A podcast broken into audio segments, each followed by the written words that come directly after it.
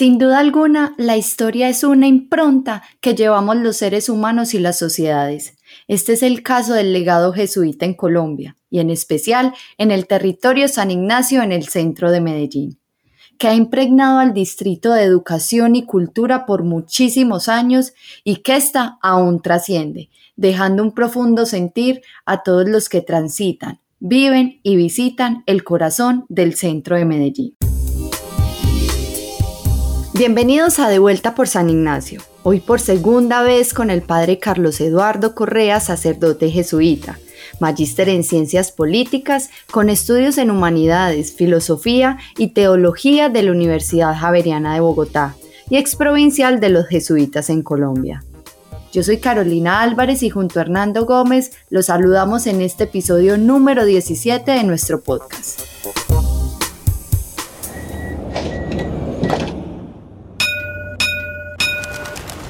Todos vamos de vuelta por San Ignacio. El podcast que cuenta historias, que colorea calles y dibuja personajes de este distrito en el centro de Medellín. De vuelta por San Ignacio, un espacio patrocinado por Grupo Argos, inversiones que transforman.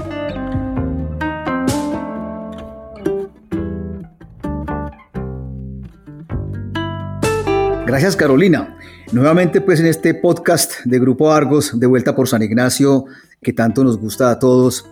Y por primera vez en estos 17 programas que hemos tenido, tenemos un repitente.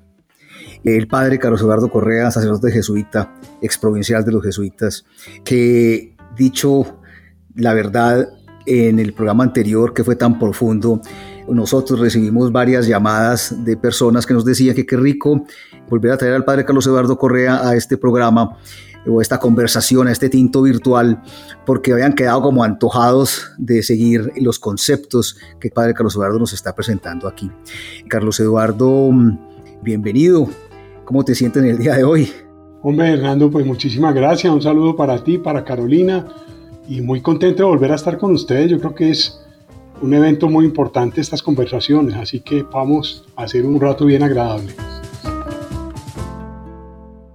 Muy rico y me perdonan todos, pero yo a Carlos Eduardo no le puedo decir padre por la cercanía que hemos tenido pues en la vida, entonces lo llamaré Carlos Eduardo, Carlos. Hace dos semanas que hicimos el podcast anterior, hablamos mucho de historia, porque realmente pues la impronta de los jesuitas en el mundo en los 500 años que lleva la compañía de Jesús, pues ha sido sumamente importante.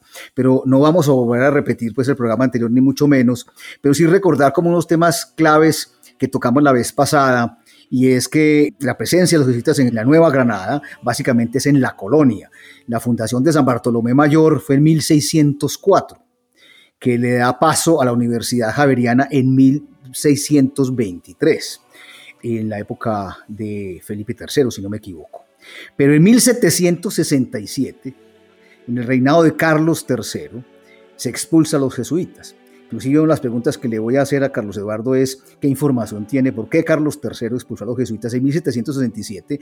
Ellos regresan en 1844 y bueno, y aparecen otra vez nuevamente en el tinglado de educación y presencia en Colombia. Pero dicho algo cuando fueron expulsados, tenían 14 colegios y 5.000 estudiantes. Eso es una locura, porque cuando habla de 5.000 estudiantes, cuando en esa época Santa Fe de Antioquia era la capital del departamento de Antioquia y no tendría 2.000, 3.000 habitantes. Entonces calculen pues la tamaña influencia de los jesuitas en la Nueva Granada. Ya en Medellín la llegada sí es en 1850. 1855, Hernando. Sí, la parroquia, el colegio en 1885, ¿cierto? Ok, perfecto. Y tú hablabas muy bien que ese dúo de parroquia y colegio era vital de la época, no sé si en el día de hoy continúe siendo. Y bueno, yo creo que hasta ahí es como el resumen histórico, pero hay dos eventos que quiero contar allí. Uno, una pregunta pues a Carlos Eduardo, es la expulsión de los jesuitas, ¿a qué se debió? Porque los expulsaron muchas veces. Lo segundo es hacer hincapié de que San Pedro Claver fue alumno de San Bartolomé, el abanderado pues de, de los esclavos y que nos hable un poquito de algo también que coincide con esa fecha de 1767 con Carlos III y la expulsión, y es la desaparición de la lechuga que aparece en 1986, que eso como es un tema tan espectacular que te lo dejo a ti. Entonces te dejo esas tres preguntas, Carlos.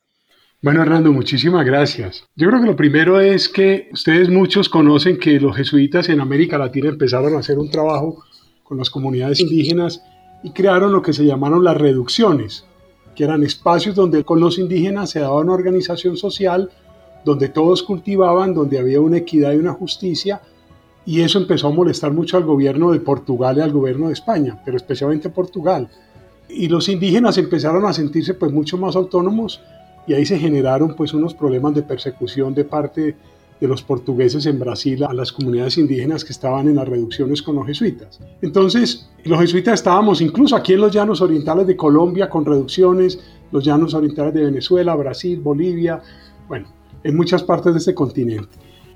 Eso se volvió un problema político porque pensaron los portugueses, el rey de Portugal, y luego le pasó al Carlos III la preocupación de que los jesuitas con las reducciones estábamos generando pues como una toma del poder, de otro tipo de poder contra la monarquía, etcétera, etcétera, etcétera. Y eso generó fundamentalmente la expulsión. Ahora, eso está unido también a otros fenómenos en otros países.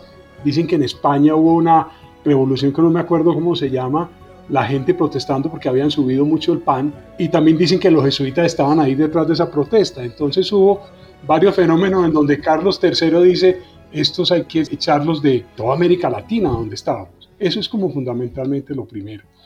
Bueno, entonces, cuando nos echan, pues una pregunta muy puntual que tú me haces de la lechuga. La lechuga era una custodia donde se ponía el Santísimo, ¿cierto? Para que la gente pues orara pero hecha pues de todos los metales más preciosos del mundo, todos los diamantes, rubíes, todo lo que tú quieras.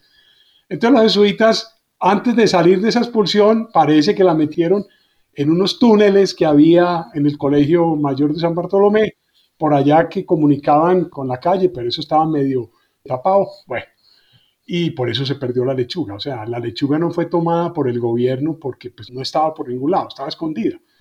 Cuando volvemos los jesuitas a Colombia y se recupera la lechuga y ya pues en 1995, yo no tengo bien clara la fecha. 1986, ¿cómo te parece? Exacto, entonces decimos, bueno, ¿qué vamos a hacer con la lechuga? Como les conté la vez pasada, hombre, pues no es que vamos a tener una cosa con tanto lujo, tanto costo. El Banco de la República tiene un museo especializado en ese tipo de cosas, entonces hablamos con el Banco de la República, nos dieron una plata que no era una compra propiamente, porque es que eso no tiene precio.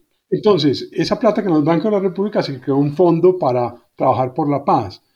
Muy amarrado, digamos, para que no funcionara. Es que no se puede gastar el patrimonio del fondo, sino los intereses que produzca. Y en ese momento, pues eso era muy buena propuesta, porque en ese momento los intereses en Colombia eran muy altos. Pero ahora con los intereses tan bajitos, pues eso estará produciendo unos 250, 300 millones anuales, que es nada. Pero mantenemos esa política porque creemos que no nos podemos comer el patrimonio, ¿cierto? Sino que tenemos que tener pues unos intereses que nos garanticen hacer unos programas muy sencillos, porque con 300 millones pues realmente la cosa no es muy grande. Por eso hemos buscado apoyo en otras entidades, organizaciones internacionales, etcétera, que nos apoyan para el trabajo por la paz. ¿Tienes algo para contarnos de San Pedro Claver? Yo pues no tenía idea de que era alumno bartolino, pues. Pues mira, no, San Pedro Claver nació en España y se hizo jesuita pues muy joven y pasó por las Islas Canarias donde estaba el hermano Alonso Rodríguez, que ahora es San Alonso Rodríguez. Y este hermano que era muy santo, era portero del colegio allá en las Islas Canarias, le dijo a San Pedro Claver, si usted va para América, Dios quiere que se preocupen por los negros que están llevando esclavizados desde África. Entonces San Pedro Claver llega a Colombia, estudia en Tunja, termina unos estudios, luego pues, San Bartolomé también hace sus estudios, más como universitarios, que era Universidad Javeriana, pues es que eso era al principio lo mismo. Y luego pues ya va a Cartagena a trabajar y en Cartagena es donde ya ve directamente la vida de los esclavos negros y dedica toda su vida completamente para él, tanto que el lema de él cuando hizo sus últimos votos en la Compañía de Jesús es ser esclavo de los esclavos para siempre. Y así fue. Se dedicó al trabajo con los esclavos. Es una historia muy bella realmente. Y por eso pues ha sido reconocido como patrono de los derechos humanos en Colombia.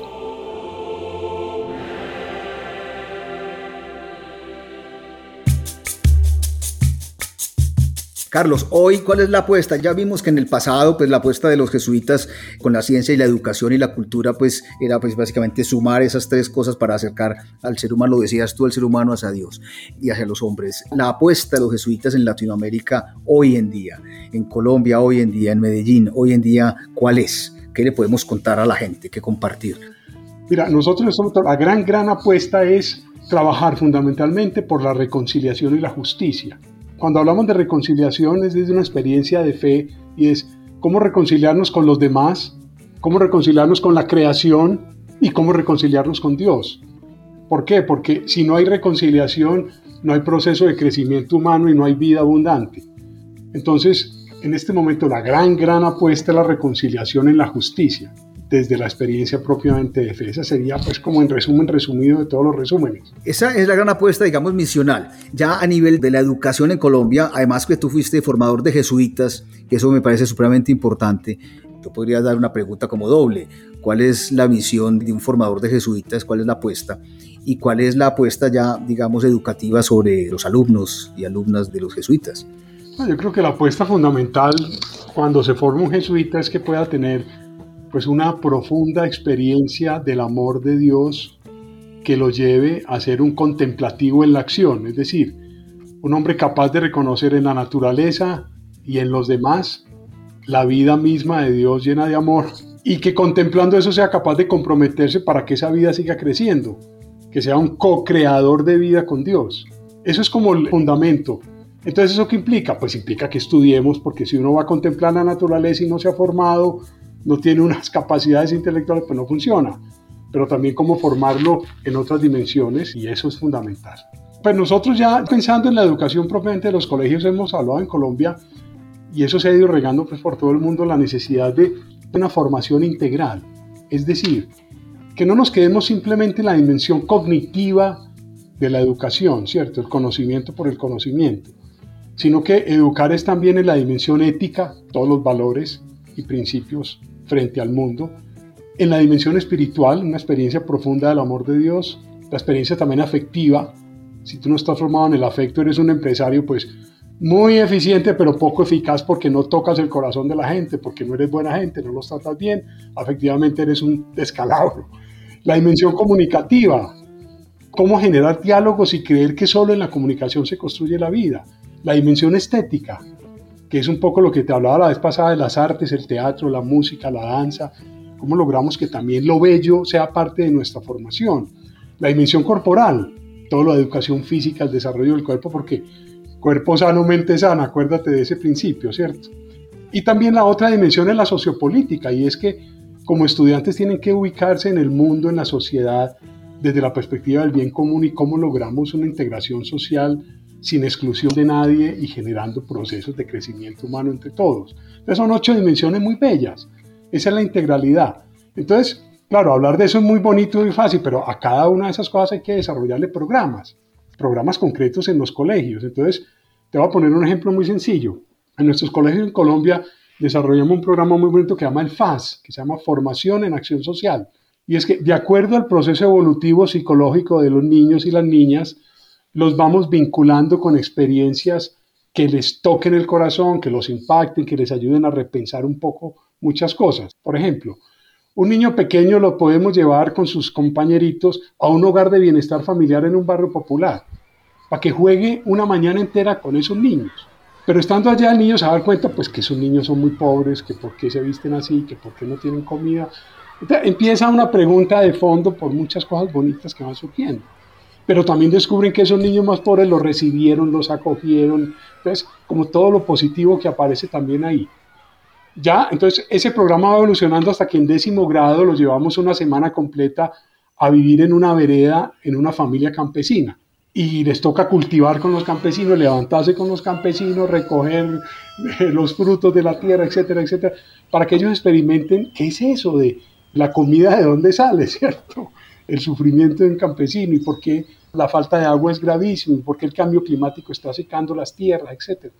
Entonces, es un programa en donde nosotros amarramos estas dimensiones, pero lo ponemos a funcionar pedagógicamente en contacto con realidades. Ese es como un ejemplo muy sencillo que te pongo. Recuerda que hasta hace muy poco tiempo pues había una pedagogía que se llamaba pedagogía bancaria, es que el profesor daba y daba contenido y uno escribía, escribía y llenaba cuadernos y luego uno presentaba un examen, eso nos tocó a vos y a mí. Luego apareció pues toda la propuesta de las pedagogías activas, acordate que en el colegio, dos años después de nosotros, comenzó toda la educación personalizada, que ya era con base en unas guías y la investigación en los libros, etcétera.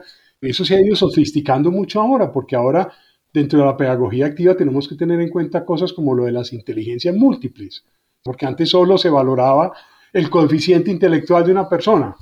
Y ahora hay que mirar un momentico, hay inteligencia también afectiva, hay inteligencia musical.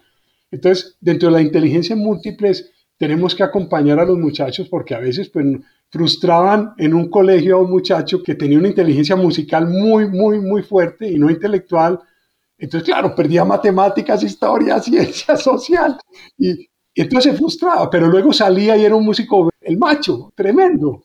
Entonces, en la pedagogía activa tenemos que estar muy atentos a eso. Y lo estamos haciendo, pues, pedagogías que partan de las realidades de la vida, por ejemplo, toda la pedagogía por proyectos, que los niños mismos, desde preguntas que se hacen, hagan proyectos en torno a cosas que les den sentido y profundidad frente a la realidad. Yo te cuento cómo surgió, por ejemplo, el programa de Desarrollo y Paz del Magdalena Medio. Surgió por una pregunta muy interesante y es, ¿por qué en una región como el Magdalena Medio, siendo tan rica, hay tanta pobreza? ¿Y por qué la gente de allá, siendo tan querida toda, hay tanta violencia? Estamos de vuelta por San Ignacio, nuestro distrito patrimonial, cultural y educativo.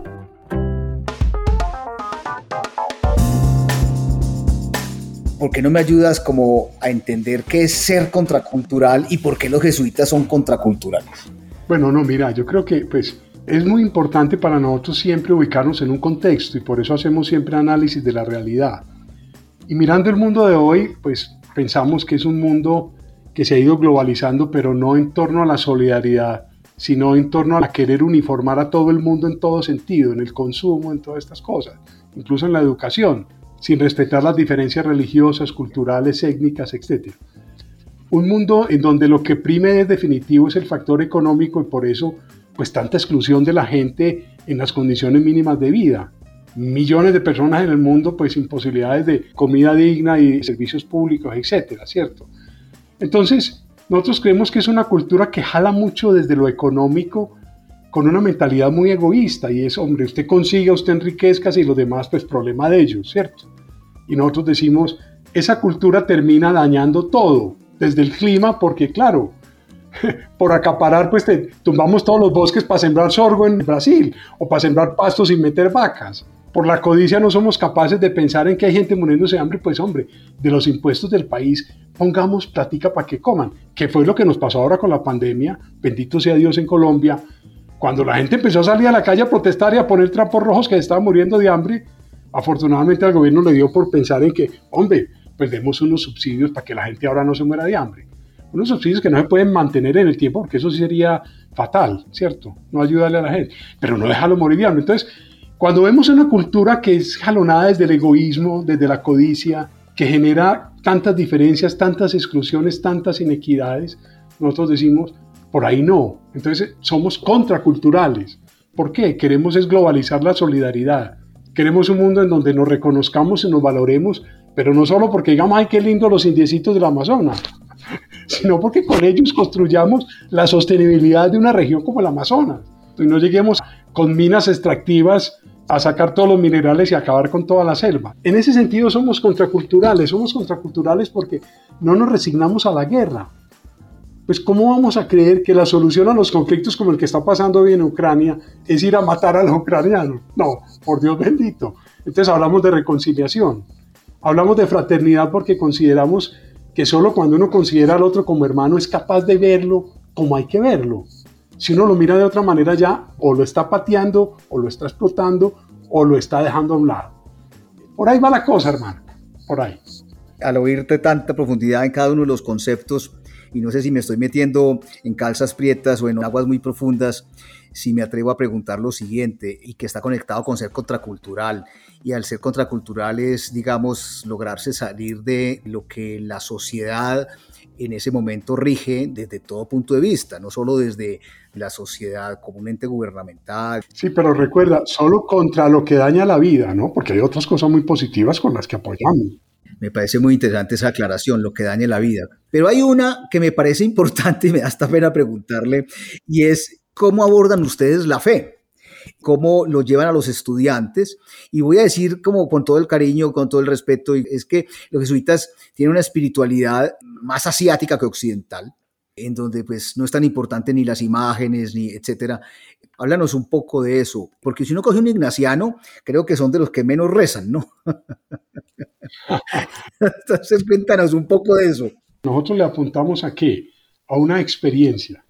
Nosotros hicimos una experiencia de Dios, que es al mirar la vida, la naturaleza, las personas, al mirarse uno mismo, reconocer la gratuidad de la vida. O sea, yo no pedí nacer, ¿cierto? Yo nací, estoy vivo y tengo vida y tengo muchas capacidades, cualidades y me miro una mano y veo la perfección pues de lo que es una mano mía. Miro una flor, un árbol y digo, qué maravilla.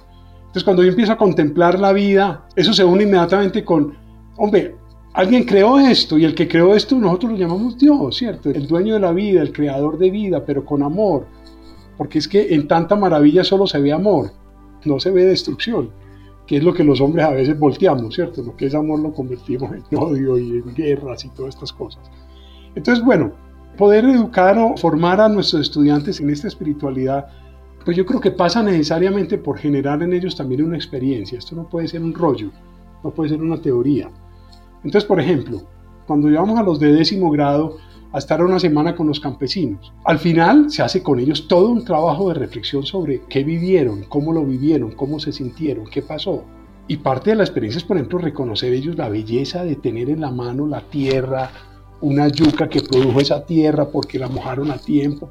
Entonces, como que vuelvan a sentir que la vida es vida y que es plena y que alinearse con la vida es alinearse con el buen Dios. Entonces, nuestra manera de formular la experiencia religiosa es cómo nos alineamos en el amor para seguir siendo productores de vida plena, ser cómplices de la vida.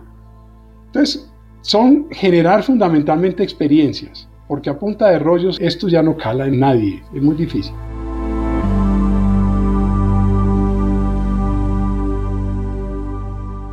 Oye Carlos, cuando hablamos de educación, los jesuitas llegan a todas las escalas de la sociedad. No solo tienen pues la Javeriana y el San Bartolomé y el San Ignacio, etcétera, sino que tienen todos estos colegios y escuelas de fe y alegría y otras. Cuéntanos un poco, una apuesta concreta, es como es ese abanico de educación en Colombia entre las clases, digamos, pudientes, pero también las clases más necesitadas donde están presentes. ¿Cómo es esa presencia tan dual en toda esta diferencia pues poblacional que tenemos en Colombia, porque hay pues una apuesta muy bonita de una pluralidad, ¿no? Sí, mira, yo creo que, bueno, ante todo es creer que la educación es fundamental para todo mundo, que si no hay educación ya perdimos el año con un niño, en todo sentido, porque acordate que no es solamente conocimiento, sino la parte ética, espiritual, afectiva, comunicativa, estética, corporal, sociopolítica, bueno, es que es muchas implicaciones, ¿cierto? Un niño no educado es un niño como tirado a este mundo a ver cómo se defiende solito como si fuera un cabrito. Claro. Entonces, eh, la opción por una educación para todos primero. Segundo, una educación de calidad. Y ahí es donde es muy difícil. ¿Por qué? Porque sin recursos es muy difícil. Es que cuando tú puedes cobrar en Medellín, en Cosa de Ignacio, no sé cuánto es la pensión, si un millón o un millón y pico mensual, pues tú tienes con qué pagar unos buenos profesores, unos buenos laboratorios, unas buenas experiencias. Pero en Fe de Alegría, cuando el gobierno paga por cada niño ciento y pico mil de pesos por un año, entonces uno dice, ay, hay que hacer milagros. Y en Fe de Alegría se hacen milagros. Yo los he visto. ¿Por qué? ¿De dónde surge el milagro? Lograr que los profesores y profesoras de los colegios más pobres, que son fe y alegría, tengan un compromiso tal con los muchachos que jalonen cosas que son impensables en cualquier otra esfera sin recursos. Creo que la apuesta fundamental en la educación es que sea para todos, que sea de calidad y por eso nos interesa también educar a los pobres. Pero fíjate la contradicción que nos ha pasado en Colombia en varias ciudades que hemos tenido problemas porque pues, las opciones ideológicas es que solo el Estado puede dar educación para los más pobres. Entonces, si entra fe alegría, eso es privatizar la educación, ¿cierto? No nos dejan entrar algunas ciudades a trabajar que porque tiene que ser educación del Estado, que es lo absurdo de no ver la vida por donde hay que verla. Yo te quería insistir en una cosa, mira, para nosotros los jesuitas, desde cuando el padre Pedro Arrupe fue general de los jesuitas en el año 65 para adelante, apareció, digamos, como una cosa que nos define la educación y es la educación de los jesuitas en todo lo que hacemos es para formar hombres y mujeres para los demás y con los demás, primero. Segundo, hombres y mujeres que sean capaces de ser conscientes, en todo sentido conscientes de sí mismos, de lo que los rodea, de la sociedad, etc. Hombres y mujeres competentes, competentes en todo lo que hacen. Y por eso hay que formarnos muy profundamente también en lo intelectual. hombres y mujeres compasivos, es decir, que seamos capaces de tener un corazón capaz de dolernos con el dolor del otro. Y penúltimo, hombres y mujeres comprometidos, capaces de actuar en favor de una sociedad mejor para todos. Y eso nos lleva a ser hombres y mujeres creativos. Son 5C. Conscientes, competentes, compasivos, comprometidos y creativos. ¿Y creativos por qué? Porque creemos que este mundo de hoy no es reproduciendo los esquemas de hace unos años. Hay que ser innovadores, hay que mirar las cosas desde otra perspectiva. Todos los desafíos de la tecnología de hoy, que eso generan otras maneras de aprender en nuestros muchachos. Eso es otra cosa muy distinta. Y también le estamos insistiendo mucho a la necesidad de que todo sea con una gran profundidad. Creo que de lo más grave en este mundo es que estamos muy distraídos en bobadas. Incluso se han hecho estudios muy interesantes. Yo estuve leyendo estos días en una revista como, sí, los jóvenes están utilizando mucho Internet, pero ¿para qué? ¿Qué ven? Pero la profundidad, ¿dónde está la profundidad? Entonces, ¿cómo formar en profundidad? Y cómo formar en contexto. Nosotros tenemos parte de nuestra pedagogía, es como una propuesta muy concreta de un estilo pedagógico que tiene cinco cosas en cuenta. Y es que toda pedagogía tiene que partir de un contexto, de la persona, de la sociedad, etc. Tiene que pasar por una experiencia. Si no hay experiencia, la cosa no llega completamente a la persona. Pero esa experiencia, en tercer lugar, tiene que pasar por una reflexión, por la pregunta y sobre lo que pasó en la experiencia. Y la reflexión tiene que llevar a la acción. Y esa acción y todo ese proceso tiene que ser al final evaluado. O sea, ¿qué saqué de aquí? ¿En qué mejoré? ¿Qué no comprendí? ¿Qué necesito? Entonces, digamos, son aspectos fundamentales de nuestra pedagogía que yo te quería hablar porque es que, hombre, tenemos muy poquito tiempo y bueno, ahí te las eché. No, era lo más propicio que nos hablaras de la pedagogía, porque además hablando de pedagogía se ha perdido ese concepto. Y me parece que esas apuestas ya concretas de los jesuitas en Colombia nos pones a reflexionar a los que estamos aquí conversando contigo o oyéndote. No sé si tenemos tiempo para una última idea, Hernando. Dale, por favor, dale, por favor. Mira, es que yo creo que en una cultura como la que estamos viendo globalizada, y globalizada no desde la solidaridad, sino desde el egoísmo y la codicia, desafortunadamente las fuerzas económicas predominantes están enfatizando en modelos educativos que son utilitaristas e instrumentales Solo forman para el negocio, digámoslo así en términos más paisas. No, eso no es lo fundamental, es para gente, para los demás y con los demás, desde la experiencia misma de Jesús, que es el hombre que se entrega al servicio de los demás y es capaz hasta de dar la vida, porque se da cuenta que dando la vida encuentra la vida. O sea, la vida plena se encuentra cuando uno se suelta de uno mismo y deja la lógica de buscarse uno mismo. Y esa es la educación por la que nosotros trabajamos en medio de un mundo utilitarista e instrumental, que es gravísimo, pero bueno, eso sería otro tema muy interesante. No, Carlos, te agradezco muchísimo este tiempo. Yo creo que valía la pena esta segunda parte, haber podido profundizar en los temas filosóficos de educación. Yo creo que es muy importante. No sé si quieras decir algo final. No, agradecerte también porque creo que hablar de estos temas, Hernando, es también movilizar a la gente a, repensar nuestra educación y cómo generamos cosas mejores, ¿cierto? nos podemos contentar pues con lo mismo de siempre. Entonces te agradezco mucho que esta es la oportunidad también como de sembrar una semilla que nos movilice y nos haga repensar las cosas. Maravilloso, Carlos. Espero verte muy pronto aquí en San Ignacio, en nuestro territorio de San Ignacio, en nuestro querido claustro. Un abrazo para ti, para Carolina y que sigan con ese proyecto tan hermoso. Muchas gracias. Carolina, ¿algo final que quieras agregar? Sí, un agradecimiento y un abrazo enorme, Padre, por este momento, por estas palabras. Definitivamente uno con usted se queda boquiabierto, no solo por sus palabras, sino como su corazón lo llevan a ellas. Y esto me parece sumamente valioso para nosotros y para todas las personas que nos escuchan. Sí, hablo con pasión, definitivamente, porque me mueve desde el corazón, eso es cierto.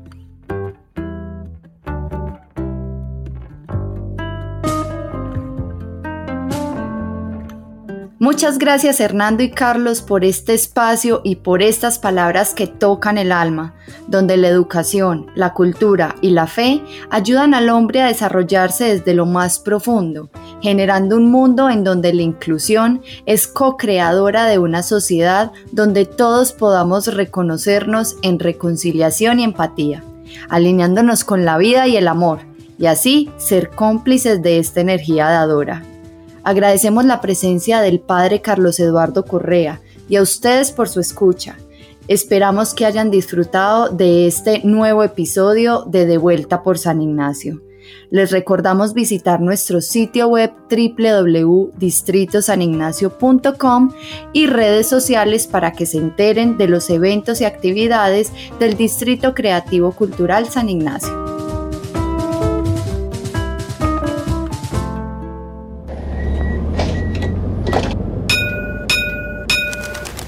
San Ignacio, Patrimonio, Cultura y Educación. Un proyecto impulsado por Grupo Argos, con fama, Pro Antioquia, Universidad de Antioquia y Alcaldía de Medellín. De vuelta muy pronto.